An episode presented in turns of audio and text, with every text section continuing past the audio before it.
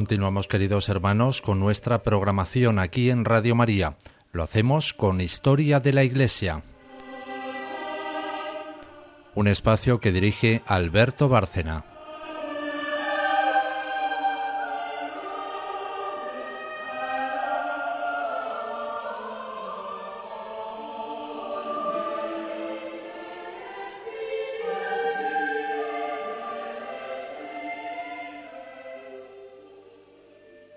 Buenas noches, oyentes de Radio María. Volvemos a encontrarnos para un nuevo programa de Historia de la Iglesia.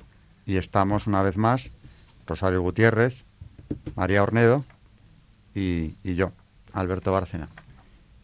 Eh, buenas noches, Charo. Buenas noches. María, buenas noches. ¿Qué tal?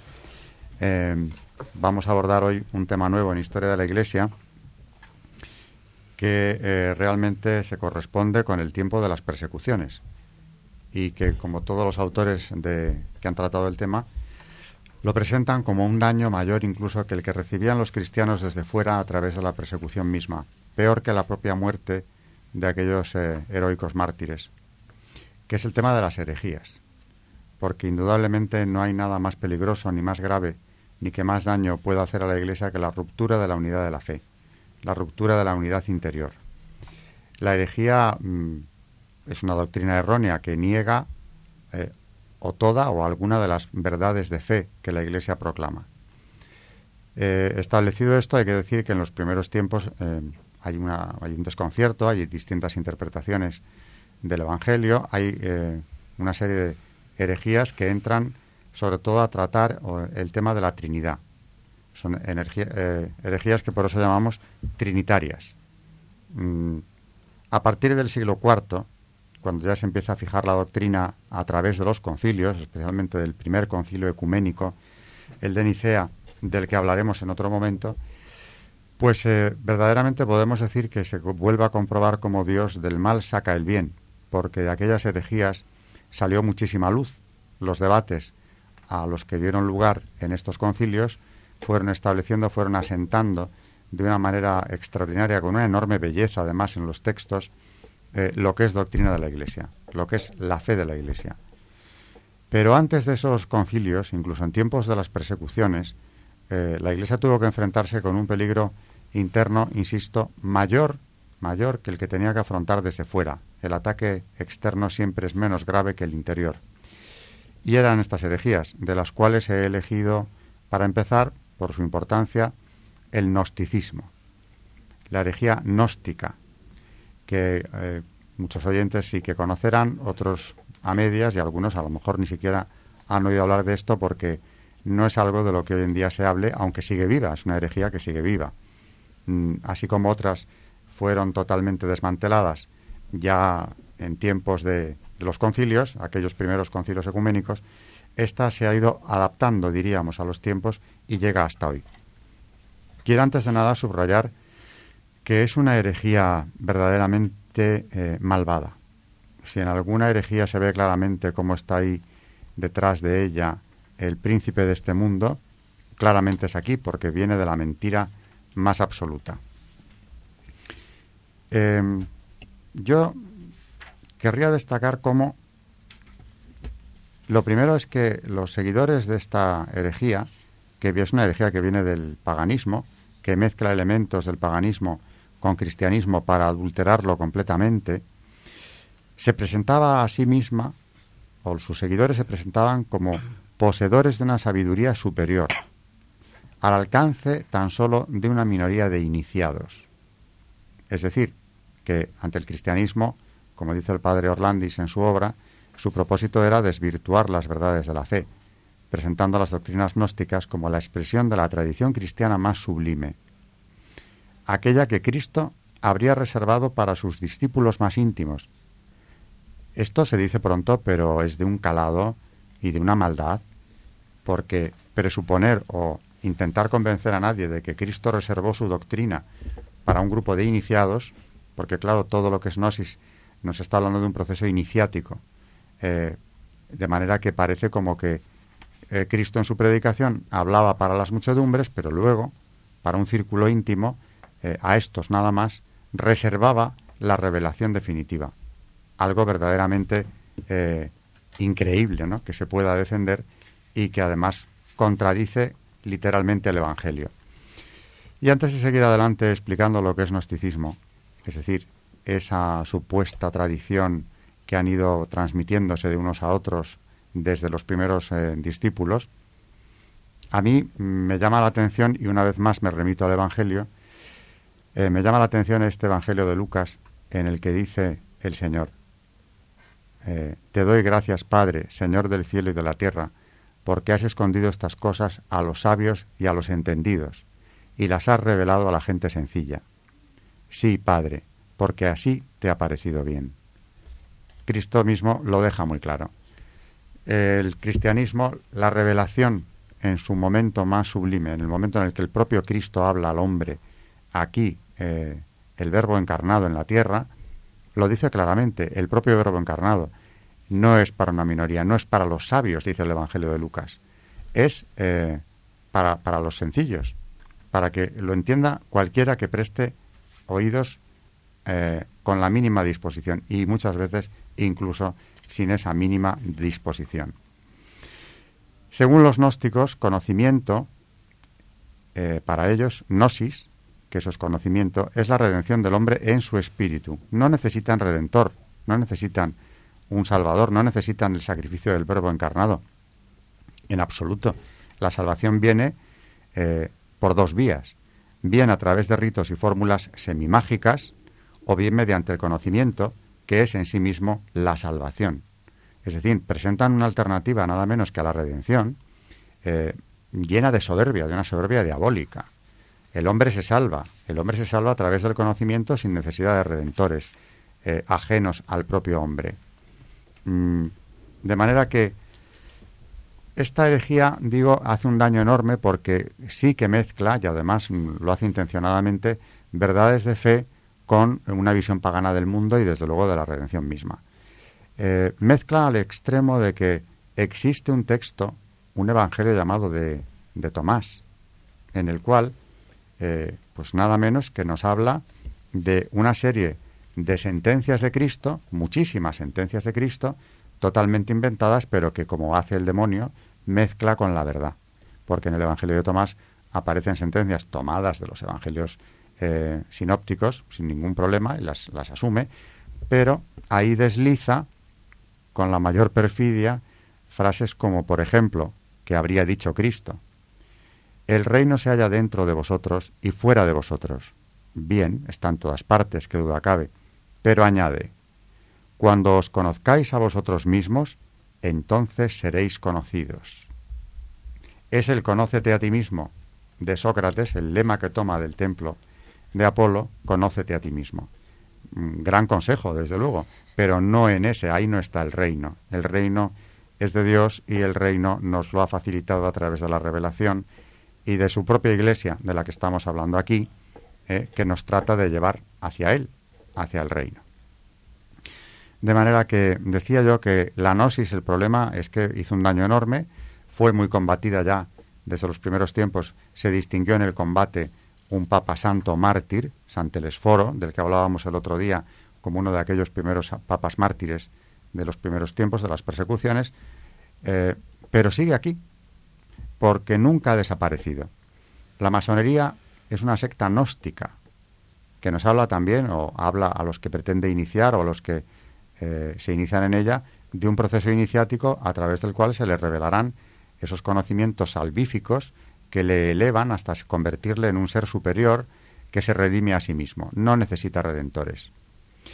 Eh, la gnosis ha sido denunciada muchas veces precisamente cuando se analizan los, fundamentos de las condenas pontificias, aparece esa visión eh, de ese conocimiento supuestamente oculto eh, que privilegiadamente la secta ha conservado a través del tiempo, en la que te va a ir iniciando si cometes el error de entrar ahí.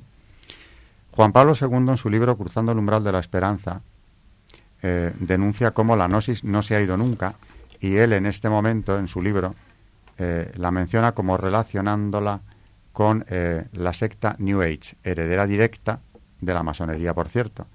¿Con qué palabras exactamente María eh, encontrábamos eh, este texto en el que se hacía eh, relación, o el Papa, mejor dicho, informa de esa supervivencia de la gnosis. Sí, el Papa en este libro, Cruzando el umbral de la esperanza, dice, cuestión aparte es el renacimiento de las antiguas ideas gnósticas en forma de la llamada New Age. No debemos engañarnos pensando que ese movimiento pueda llevar a una renovación de la religión. Es solamente un nuevo modo de practicar la gnosis, es decir, esa postura del espíritu que en nombre de un profundo conocimiento de Dios acaba por tergiversar su palabra, sustituyéndola por palabras que son solamente humanas. La gnosis no ha desaparecido nunca del ámbito del cristianismo, sino que ha convivido siempre con él, a veces bajo la forma de corrientes filosóficas, más a menudo como modalidades religiosas o parareligiosas, con una decidida, aunque a veces no declarada, divergencia con lo que es esencialmente cristiano. Bien, como siempre, el magisterio del Papa, claro, contundente y llamándonos a la, atención sobre un fenómeno que sigue ahí. Evidentemente, no solo es la masonería, eh, la única secta que sigue un proceso iniciático, pero es una de ellas y quizá la más conocida o la que ha tenido mayor influencia eh, porque la ha tenido enorme en la, en la actual cultura occidental en la que lleva influyendo de distinta forma desde hace siglos. Nos propone un crecimiento eh, salvífico a través de a través de esa iniciación. ¿Qué puedes añadir a esto, María? Pues yo añadiría que lo fundamental de las creencias en la gnosis era que la fe puede llegar a ser superada mediante el conocimiento. Y esta secta en cuestión es la que dispensa ese conocimiento. O sea, los que llegaban a adquirirlo eran los iniciados, que habían de seguir largos cursos de iniciación con muy raras y complicadas ceremonias y ritos. Claro, conocer y saber no es nada malo. San Pablo mismamente incluye el conocimiento entre los dones del Espíritu Santo, pero al mismo tiempo pone en guardia a Timoteo contra las palabras vanas y las contradicciones de esta falsa ciencia, gnosis, que algunos profesan desviándose de la fe. Entonces, en la carta a Timoteo, eh, en el capítulo 6, versículos del 20 al 21, dice, Timoteo, guarda el depósito, apártate de las habladurías perniciosas y de las objeciones del mal llamado conocimiento, pues algunos que lo profesan se desviaron de la fe. Porque el gnosticismo enseñaba que la salvación dependía del grado de conocimiento adquirido en este mundo, no de lo fundamental, de la fe en Jesucristo, que es el único que salva.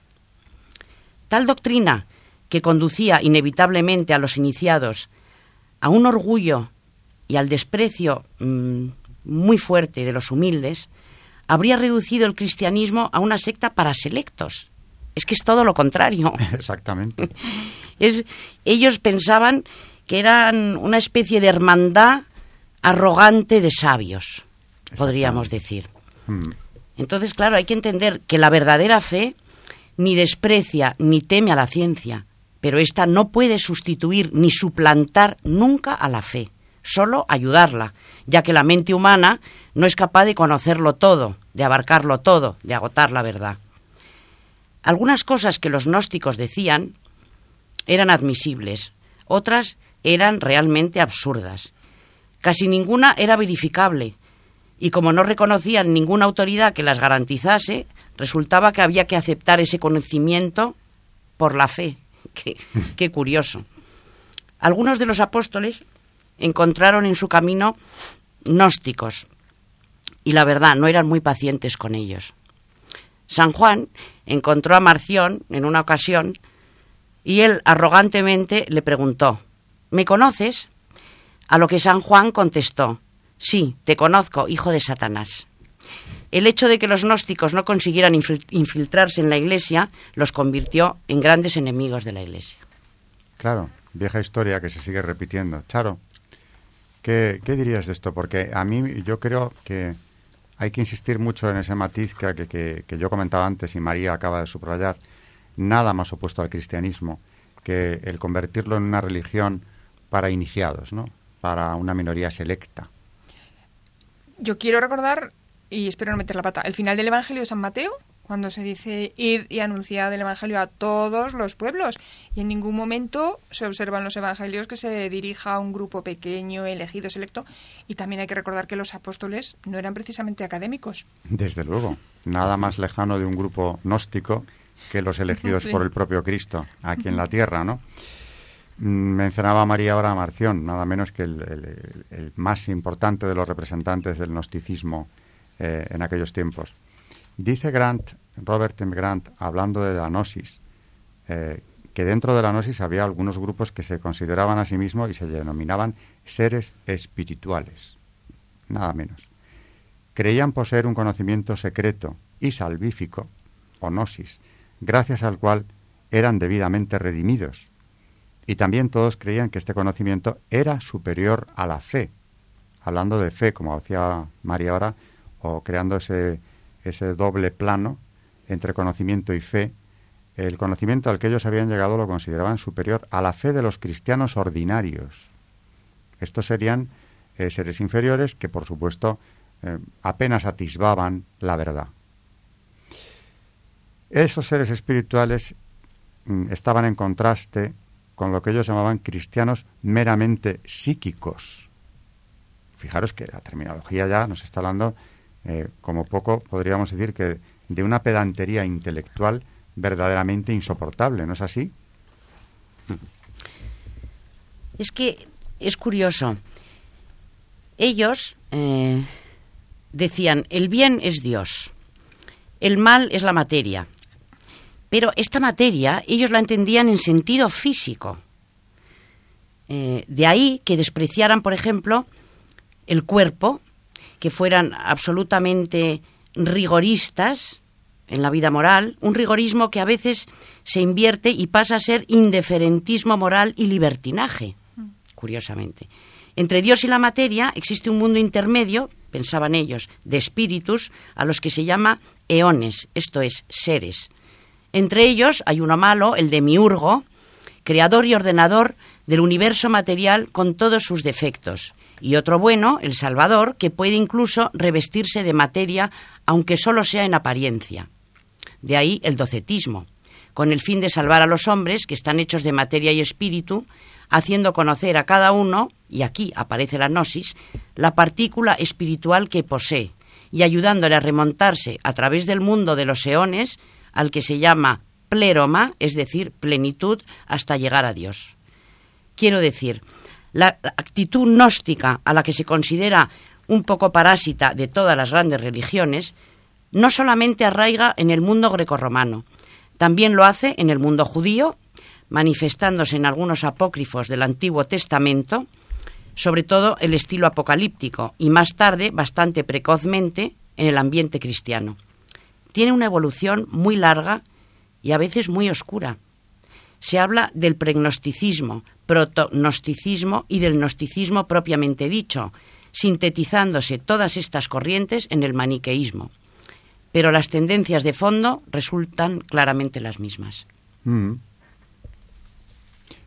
Eh, si, si, lo piensas un minuto, maniqueísmo ha salido ya a relucir la palabra, el de miurgo. Mm, estamos tocando nada menos que la esencia del satanismo, que quienes lo practican hoy en día, bueno, algunos abiertamente hablan de satanismo y hay sectas satánicas, pero, mm, por ejemplo, volviendo a ciertos grupos, no todos, evidentemente, o no a todos los niveles eh, masónicos, practican lo que ellos llaman luciferismo, porque distinguen muy bien Lucifer de Satanás. Porque Lucifer es el que lleva la luz, claro, eh, etimológicamente. Exactamente, exactamente. Y claro, eh, entrando en estas disquisiciones teológicas de los gnósticos, eh, por supuesto que ya entonces ellos rechazaban al Creador. El Dios creador del Antiguo Testamento, que hizo el mundo y lo encontró bueno, no es el Dios de ellos, es un Dios al que rechazan abiertamente. El único Dios real de los gnósticos era el ser supremo desconocido. ¿Os suenan esas palabras? Estamos hablando del Dios de los deístas, del gran arquitecto del universo masónico. Está ahí. Es decir, que eh, lo que sostenían precisamente en el siglo I, en el siglo II, aquellos gnósticos, Pues en el 18 nos lo encontramos y se profesó con qué virulencia, porque llegó a haber un culto verdaderamente deísta durante la Revolución Francesa, eh, que tuvo una repercusión terrible. Mientras se deshacía la Iglesia Católica, naturalmente, en plena Revolución, se adoraba al Ser Supremo.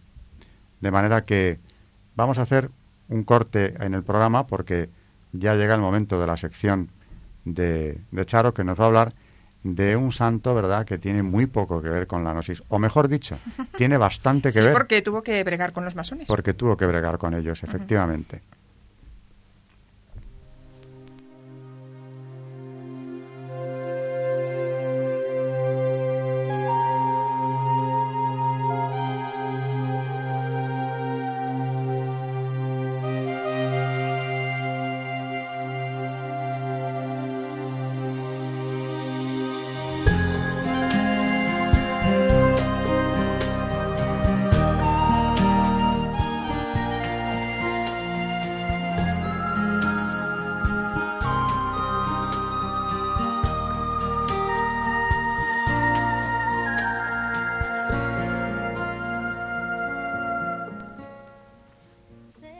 Vamos a hablar hoy de San Antonio María Claret, santo español del siglo XIX. Los datos que vamos a leer proceden de un año cristiano, editado por la BAC en Madrid en el año 66, en el tomo cuarto, y su biografía la traza Arturo Tavera Araoz. Antonio nació en Sallent, Barcelona, el 23 de diciembre de 1807, en el seno de una familia cristiana. Recibió el bautismo al día siguiente de nacer con los nombres de Antonio, Adjutorio y Juan. Él mismo se añadió luego el nombre de María. Su padre era propietario de un taller textil, en el que Antonio empezó a trabajar al no poder costear la familia los gastos de la pensión en el seminario. Llegó a dominar el trabajo del taller, tanto que pidió a su padre que lo llevara a Barcelona. Allí, al ver su buen oficio y su honradez, varios señores propusieron a su padre asociarse industrialmente. Pero Antonio no quiso seguir ese camino, porque vio con claridad cuál era la voluntad de Dios respecto a él. Reconoce en su autobiografía que fue la primera vez que desobedeció a su padre, pero porque consideraba mucho más importante la voluntad divina. Aún así, le encantaba el proceso del taller textil en el que destacaba y al que dedicaba horas y pensamiento. Pero al recordar la frase del Evangelio sobre las ganancias del mundo y la pérdida del alma, se sintió movido a entregarse plenamente al Señor. Varios sucesos vienen a confirmar su decisión. Una vez estaba absorto contemplando la belleza del mar, cuando vino repentinamente una granola que lo llevó mar adentro. Se encomendó inmediatamente a la Santísima Virgen y apareció en la orilla sin haber tragado una gota de agua, él que no sabía nadar. Se vio engañado por un gran amigo suyo que también era socio suyo. El amigo se gastó el dinero en el juego y en otras actividades. Antonio, inocente de estas irregularidades, se conmovió mucho. El último suceso que nos cuenta él mismo ocurrió cuando visitaba a un amigo. La dueña de la casa, una señora joven, le dijo que esperara que el amigo estaba para llegar. A continuación empezó a insinuársele. Él volvió a invocar a María Santísima, consiguió soltarse de los brazos de la señora y se marchó. Tenía entonces 22 años y llevaba cuatro en Barcelona. Además de ser un perito en el taller, sabía inglés y francés. Se le daban bien las matemáticas. Dibujaba bien, recibió incluso varios premios, y había recibido propuestas para dirigir algunas fábricas. A todo esto hay que añadir su carácter piadoso, honrado, alegre y amable. Con su experiencia del mundo y su ya clara vocación, decide ingresar en la cartuja. Pero la salud le jugó una mala pasada y por eso decidió entrar en el seminario. Era lo que hoy llamaríamos una vocación tardía. Estudia filosofía y teología en el seminario de Vic, donde también estudia Balmes. El 13 de junio de 1835 se ordena sacerdote después de un mes de ejercicios. Mosén Claret tiene 27 años. Empieza su ministerio en su localidad natal, en Sallent. Posteriormente va a Roma para ingresar en el Colegio de Propaganda Fide, llevado de su afán misionero. Surge una dificultad administrativa. Para entrar es necesaria la aprobación del cardenal prefecto, que se encontraba de vacaciones. Para aprovechar el tiempo santo empieza los ejercicios espirituales en una casa profesa de la Compañía de Jesús. El director de los ejercicios, al ver sus cualidades, le propone entrar en la compañía. Así se hace y entra en el noviciado. Pero como él mismo dice, las cosas divinas no siempre coinciden con las nuestras. Por un intenso dolor que tiene en la pierna y que hace temer que pueda quedar tullido, el padre rector considera prudente consultar con el padre general y este último lo manda de vuelta a España a la par que le da ánimos. Llega a Barcelona con gran ímpetu misionero. No se le asigna a ninguna parroquia. Sus superiores lo envían a predicar a regiones secas y estériles, según decían. Los tiempos andan agitados. La guerra carlista ha causado muchos daños en Cataluña, pero el padre Claret no se amilana y se lanza a la predicación, con nieve o sol, con comida o sin ella. Pasa muchas horas en el confesonario, predica otras muchas y por las noches reza, escribe, se mortifica. Y se topa con dificultades que él achaca al demonio, pero que vence confiado y ayudado por María Santísima. Recorre todas las capitales y pueblos del nordeste de España y puede ver parte del fruto. Tras siete años de misión por estas tierras, recibe la orden de ir a las Islas Canarias. Estamos en 1848. La acogida es todavía mejor que en la península. Le dan el nombre del Padrito Santo. A mediados de 1849 regresa a la península, donde empieza a poner en marcha un proyecto muy acariciado fundar una congregación de sacerdotes dedicados a la evangelización. El 16 de julio reúne a seis sacerdotes jóvenes en el seminario de Vic y de esta manera echa a andar la congregación de los misioneros Hijos del Corazón de María. Pero enseguida cambian sus planes. El 4 de agosto recibe el nombramiento de arzobispo de Santiago de Cuba. La noticia le causa gran impresión por considerarse indigno y porque supone abandonar la congregación recién fundada. Al final acaba obedeciendo y aceptando. No pierde un minuto mientras se ultiman los preparativos de su viaje a América. Escribe, predica, funda la librería religiosa y recibe la consagración episcopal. Elige como lema Caritas Christi urget nos, el amor de Cristo nos empuja. Visita Cataluña y recorre numerosas localidades sin parar en su actividad apostólica. Ya en Cuba no afloja el ritmo, Contempla difamaciones, persecuciones e intentos de asesinato. Recorre a caballo cuatro veces en visita pastoral su diócesis, que ocupa unos 60.000 kilómetros cuadrados. Son muchas las conversiones. Las catástrofes naturales son ocasión de ganar almas para la vida eterna. Celebra miles de matrimonios de personas que vivían amancebadas. Hasta su vida peligra. Las fuerzas revolucionarias relacionadas con los estadounidenses intentan asesinarlo varias veces. El 1 de febrero de 1856, un presunto fiel se acerca para besarle el anillo y le asesta un golpe con una navaja de afeitar. Nuestro santo se alegra de derramar la sangre por Jesús y María. Milagrosamente se recupera, aunque le queda alguna cicatriz, logra que indulten a su verdugo y le paga el viaje de regreso a su patria. Nuestro obispo vuelve a España. En 1857 recibe la llamada de la reina Isabel II, que lo quiere como confesor. Con su habitual modestia y tras varias consultas, acepta, pero con la condición de no tener que residir en palacio y de tener libertad para ejercer su ministerio, que le lleva por toda España. Aprovechando los viajes de los reyes, predica en todas las capitales de España.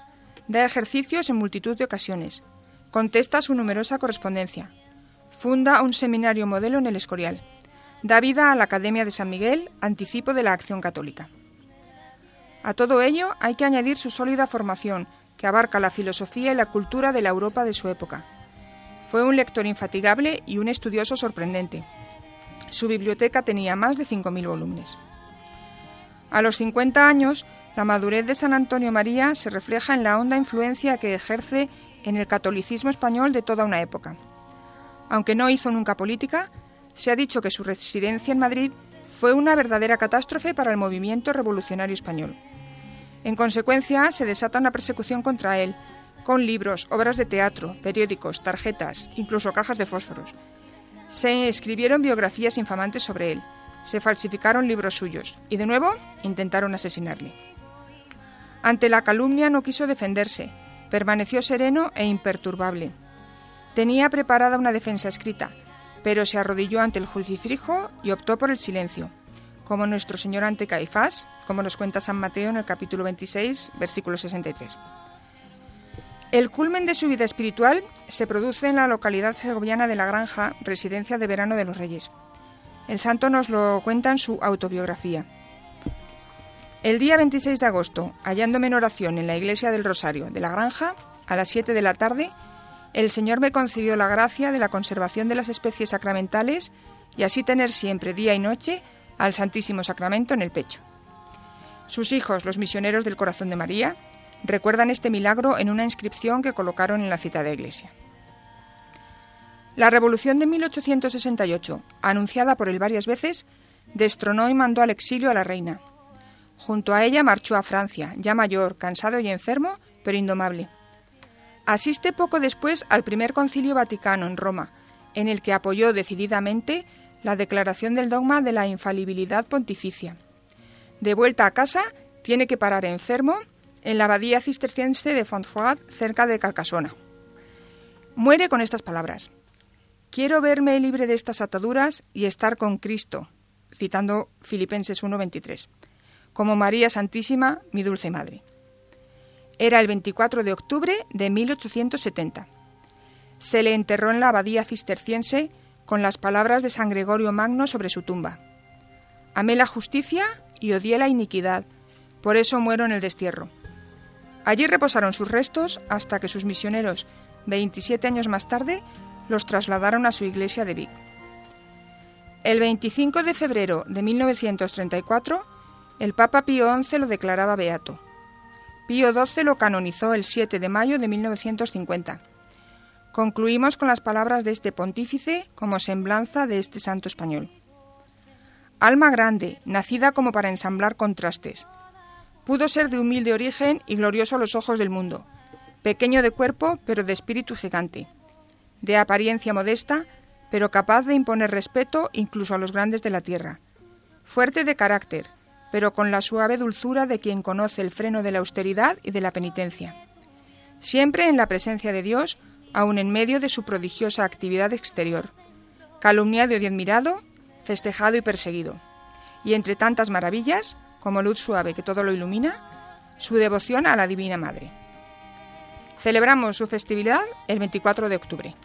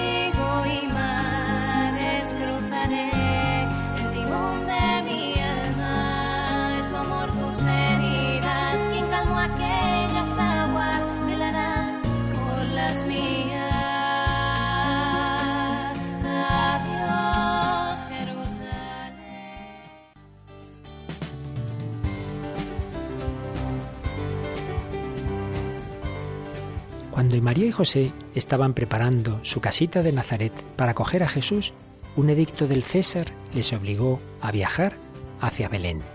Confiados en la providencia, se pusieron en camino. Lo único importante era que la palabra hecha carne pudiera nacer en este mundo. Lo hará en un establo, al no haber sitio para ellos en la posada. Y es que vino a los suyos y los suyos no lo recibieron. Hoy día la palabra de Dios quiere renacer en nuestro mundo y para ello se sirve, entre otros medios, de la radio. También en nuestro tiempo se le cierran muchas puertas, pero a pesar de ello la palabra nacerá de nuevo.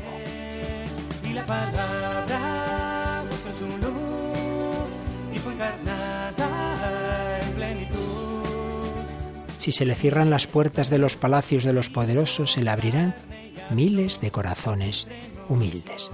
La providencia actúa a través de muchas personas buenas y de circunstancias inesperadas como la posibilidad de adquirir un paquete de frecuencias muy importantes para muchas localidades españolas. Por ello, necesitamos tu ayuda económica. Puedes hacerlo llamando al 902 500 518. ¿Podremos contar contigo como instrumento de la providencia?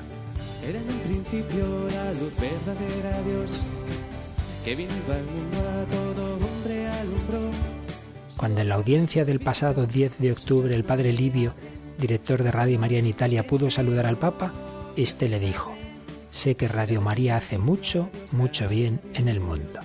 Os doy las gracias. Gracias que se extienden sin duda a todos los que hacéis posible que la radio de la Virgen pueda seguir colaborando con el Papa para que Cristo renazca entre los hombres de nuestro tiempo. Radio María, la fuerza de la esperanza.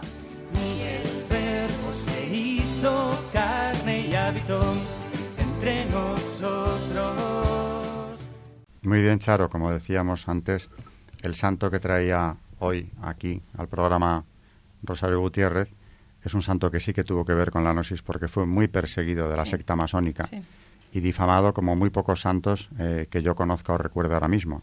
Se le llegaron a inventar hasta incluso amoríos con la famosa Sor Patrocinio, la monja de las llagas. Eh, fue víctima de una campaña de difamación terrible porque se trataba de desacreditarle como prelado santo que ya gozaba de esa fama en vida. Mm, no pudieron con él, evidentemente, pero lo intentaron muy a conciencia y le hicieron sufrir eh, considerablemente. Otro santo muy anterior, padre de la Iglesia, mm, importantísimo en cualquier sentido, porque es de los padres, quizá el más destacado, yo diría que de los padres latinos el más, o por lo menos así le enseño, a, se lo enseño a mis alumnos. San Agustín, nada menos, obispo también, como San Antonio María Claret, pero de Hipona, en aquel África romana todavía, tampoco fue ajeno al trato con esta, con esta secta. Eh, en su juventud y, causando tanto dolor a su madre, Santa Mónica, que tanto rezó por su conversión, había estado cerca porque había sido maniqueo, nada menos. Por eso pudo deshacer la herejía de los maniqueos como nadie. Por eso y porque Dios le dotó de unos talentos tan extraordinarios, ¿no? Es un genio, es uno de los grandes genios de la, historia humana, efectivamente. ¿Quieres decir algo, eh, Charo de San Agustín, como gran padre de la Iglesia, ¿no? un referente absoluto en el magisterio? ¿Mm? No podemos dejar nunca de volver a él. Es una de las fuentes intemporales. Una referencia obligada. Y hablando de conocimiento, hablando de lo que es gnosis, ahora precisamente eh, María hace unos minutos me enseñaba, porque lleva encima el libro de las confesiones, uno de los grandes libros de San Agustín, que es una lección de vida y de fe. Mm, hablábamos precisamente, me, enseñaba María un, párrafo en el que San Agustín hablaba del conocimiento, pero sobre todo del conocimiento de Dios como fuente de felicidad. La plena felicidad no está en otros conocimientos, que por supuesto no desprecia, estamos hablando de un gran sabio, sino la verdadera, la definitiva felicidad del hombre está en ese conocimiento de Dios que los gnósticos ponían, eh, cuestionaban la fe como algo, decía, la fe de los cristianos sencillos como algo secundario, algo despreciable, al lado de ese gran conocimiento que les estaba reservado a ellos. Eh, ¿Qué dice exactamente María, San Agustín, sobre este tema? a mí es que me llama la atención la descripción que hace mm, de cómo son los gnósticos. Por ejemplo, una característica de un gnóstico. Dice, indagan con su, con su entendimiento estas cosas y con el ingenio que vos le disteis. ¿No? Mm. Refiriéndose a Dios. No conocen ellos este camino para bajar de sí mismos hasta Él y para subir por Él hasta Él. No conocen ese camino y piensan que son muy altos y resplandecientes, como astros, y helos ahí, caídos por tierra y entenebrecido su necio corazón. Romanos 1.25. Dicen de la creación muchas cosas verdaderas, mas no buscan piadosamente la verdad.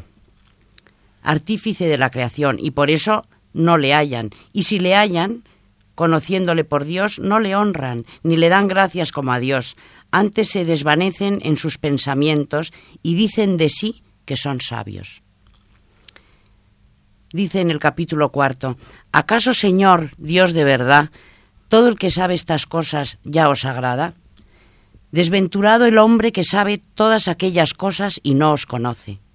Dichoso, en cambio, el que os conoce aunque no las sepa. Pero el que a vos y a ellas conoce, no por ellas es más dichoso, sino solo por vos es dichoso. Si conociéndoos os glorifica y da gracias como a Dios y no devanea en sus pensamientos.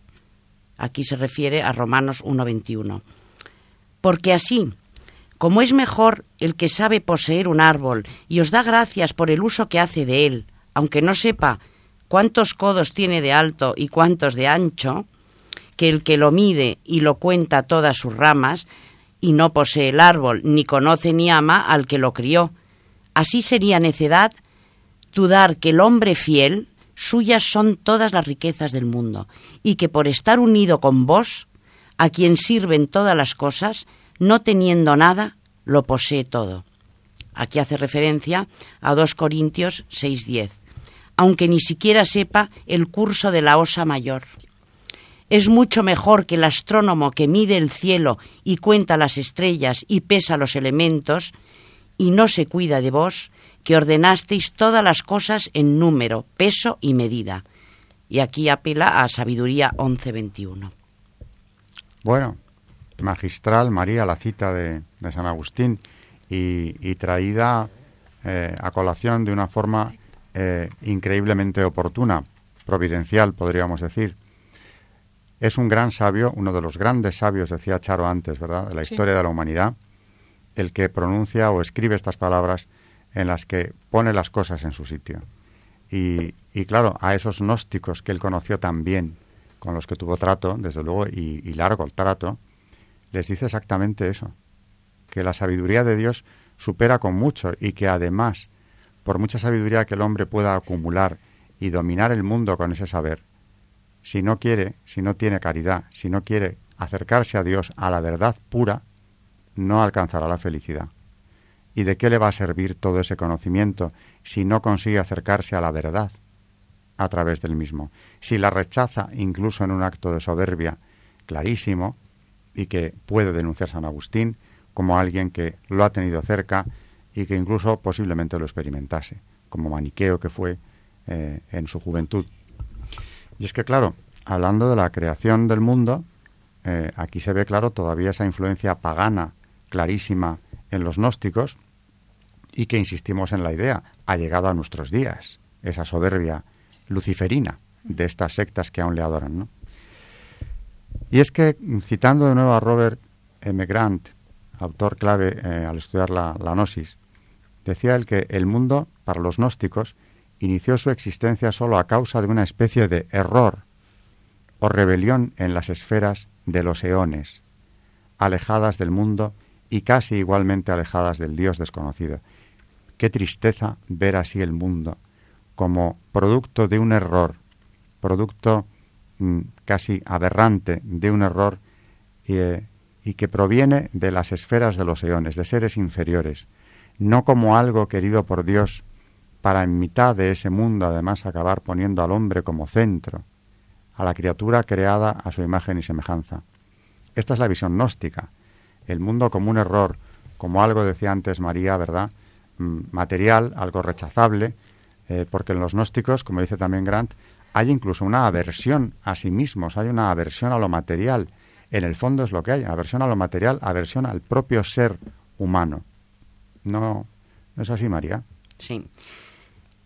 Mm, es muy bonito en el capítulo segundo de este mismo libro de las confesiones de San Agustín que todos deberían, yo os animo a todos a que lo leamos, porque es que es una maravilla este hombre cómo habla San Agustín y cómo explica cosas que ya como que hemos perdido la noción de por qué tenemos esta fe, mm, qué hay dentro de nosotros, es de una sutileza impresionante. Y dice, hablando, eh, refiriéndose a, a los gnósticos, conviértanse pues y os busquen.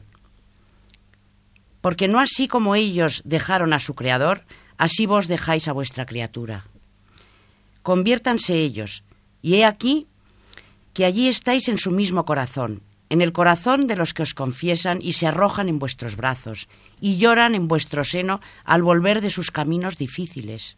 Sabiduría 5. Y vos sois fácil en enjugar sus lágrimas, y así las lloran más abundantes, y en llorarlas hallan consuelo, porque vos, Señor, y no hombre alguno, que es carne y sangre, sino vos, Señor, que los formasteis, los reparáis y consoláis. Creo que es magistral es que es que es una maravilla. Magistral María y desde luego a San Agustín le dedicaremos uno de los primeros programas enseguida porque ya en Historia de la Iglesia aquí en Radio María tenemos que llegar muy pronto al área de los padres. Pero vamos, procuramos seguir una cronología mm, sin saltarnos nada y es importante hoy hablar de esta primera o de las primeras herejías y una de las más devastadoras. A mí me sugiere también la herejía gnóstica y esas obras eh, verdaderamente malvadas que han manejado y que han sido halladas luego en una biblioteca gnóstica, podríamos llamarla así, ya en 1947 en Egipto. Me llama la atención ese Evangelio de Tomás, hay también un Evangelio de Felipe, eh, donde mezclan verdad y mentira, eh, con plena conciencia, es decir, le atribuyen a, Jesús frases, conceptos, ideas, sentencias, parábolas que no solo no pronunció, sino que entran en plena y brutal contradicción con lo que es el espíritu del Evangelio. Decía antes que la gnosis, en ese Evangelio de Tomás, eh, propone el conocimiento de uno mismo eh, como la llegada a la verdad. Eh, es verdaderamente impresionante porque a mí esto me recuerda a un libro de una biografía autorizada de José Luis Rodríguez Zapatero cuando le preguntan, hablando de temas trascendentes, y dice él, Cuanto más hemos avanzado, estoy citando de memoria, cuanto más hemos avanzado, eh, más hemos comprendido que lo único digno de adoración es el hombre. Así se nos ha revelado. No dice quién, ni cómo, ni dónde, pero quién le ha revelado, además algo que, como veis, enlaza con la gnosis eh, de forma clara. Porque aunque haya un rechazo de lo material, está claro que hay una exaltación en la gnosis verdaderamente eh, pérfida de lo que es el conocimiento humano, al fin y al cabo una creación del hombre, pero desvinculado de Dios, por supuesto, y por encima de la fe. Consiste el conocerse a sí mismo, recomendado por el, por el oráculo de, Delfos, eh, utilizado por, por, San Pablo cuando habla del conocimiento que Dios tiene de él. Eh, consiste ese consejo del conócete a ti mismo en la clave precisamente de la gnosis. Y por eso lo traen al Evangelio de Tomás. El, mandamiento, fijaros que están atribuyéndole a Cristo el consejo que aparece en un templo pagano. ¿Mm? Consejo lleno de sabiduría, no cabe dudarlo, lo decía antes, ¿no? Cuando Sócrates lo toma y lo hace suyo, él conócete a ti mismo, y eh, lo hace además con un espíritu contrario, porque es el espíritu de la humildad. Solo sé que no sé nada, y luego añade, conócete a ti mismo, como, como algo que va a cambiar tu vida. Aquí no lo utilizan así. Aquí lo utilizan al contrario. Si Sócrates lo pone al principio del proceso de crecimiento espiritual, los gnósticos lo ponen al final. Conócete a ti mismo y así habrás llegado a conocer la verdad. Fijaros el, disparate, ¿no? Eh, y que además ha movido tanto a los gnósticos como para crear textos eh, completamente inventados que, como veis, muchas veces no podemos evitar pensar que prácticamente en la historia del hombre casi todo está ya escrito o está visto. ¿Cuántas veces luego se ha manipulado la figura de Jesús a lo largo del tiempo?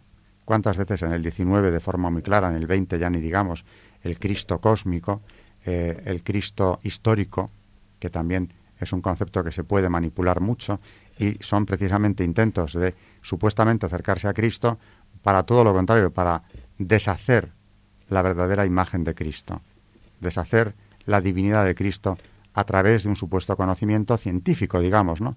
Me da igual que sea histórico, filosófico o incluso a través de no sabemos qué revelaciones que habrían seguido ellos, digo los gnósticos de nuevo, los de nuestros tiempos, recibiendo misteriosamente a través de los siglos hasta llegar a hoy. ¿Cuántos textos han tratado de manipular la figura de Cristo durante, durante la historia, a lo largo de la historia? Y como veis, esto no es nada nuevo, no es del siglo XX, ni del siglo XIX. En los primeros siglos de la cristiandad ya tenemos unos supuestos evangelios que, mezclando mentira y verdad, tratan de deshacer el mensaje esencial de Cristo.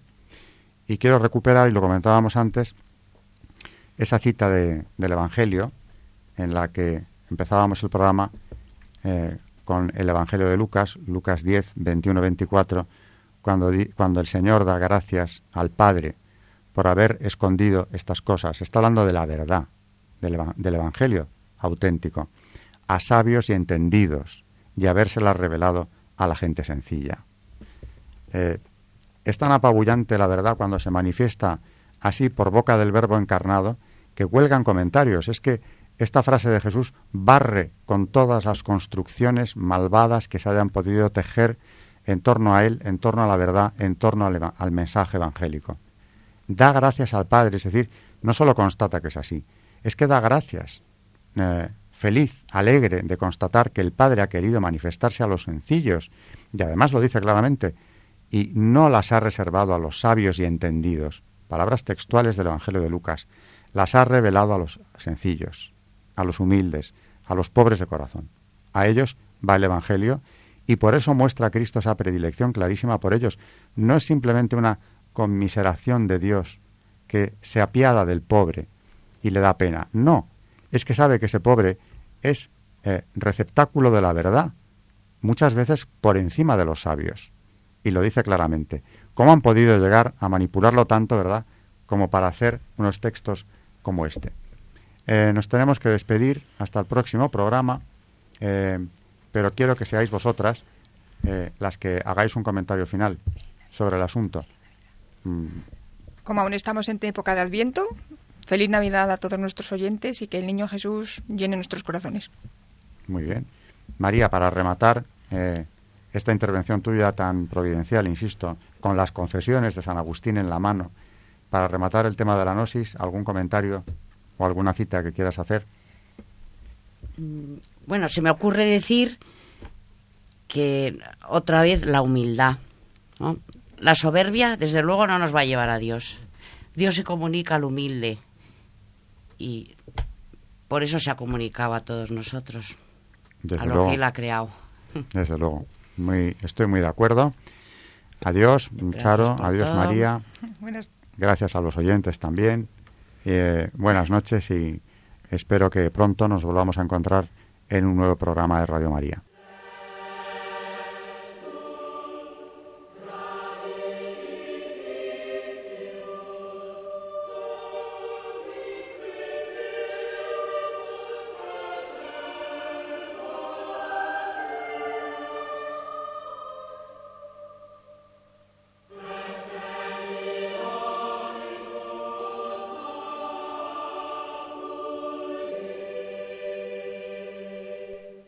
Acaban de escuchar Historia de la Iglesia con Alberto Bárcena.